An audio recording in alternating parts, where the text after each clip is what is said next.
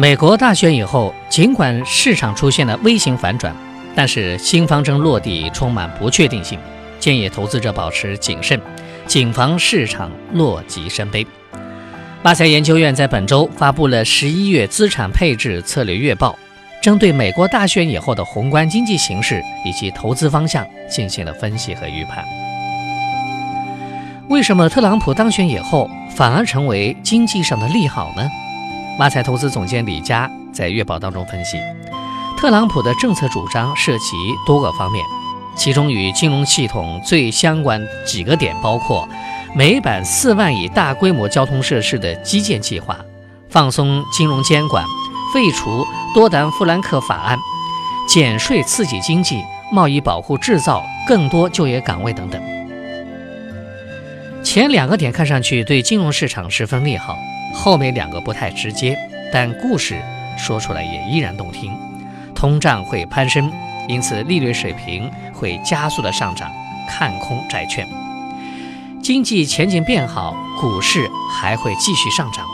大宗商品需求上升，利好商品和原材料，一切都顺理成章。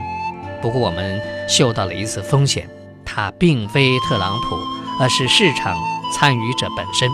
目前呢，人们正习惯忽视明显的负面因素，拒绝进一步的论证，转而努力寻找支持上涨的蛛丝马迹。正如历史上所有的泡沫期的情形一样，至少有好几个原因让我们对特朗普政策的可执行性抱有怀疑。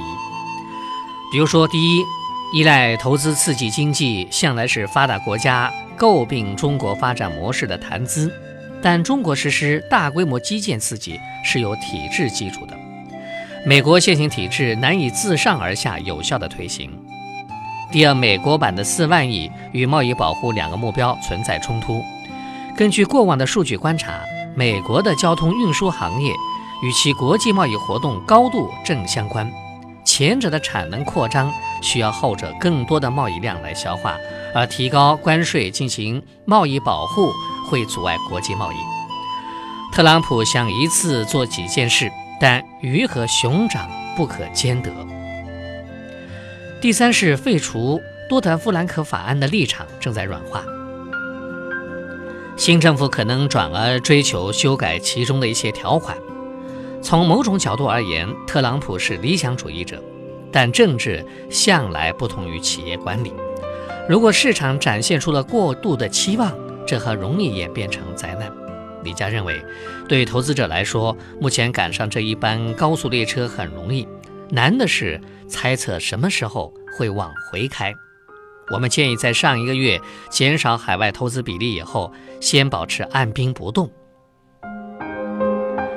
除了美国大选对国际经济形势的影响，该月报还对国内十一月份的宏观经济形势进行了分析。一到十月，全国固定投资同比名义增长了百分之八点三，增速比一到九月份加快了零点一个百分点。中国十月官方制造业 PMI 出现了大幅的反弹，从九月的五十点四反弹到了五十一点二。同月的财新制造业 PMI 从九月的五十点一上升到了五十一点二，官方与财新两大指数都创于两年的高位。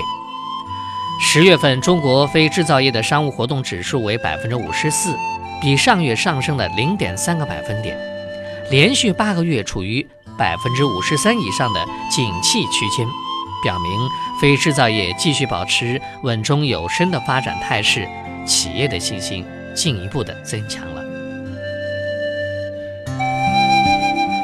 中国十月的 CPI 同比增百分之二点一。这是四个月以来 CPI 首次返回二十代。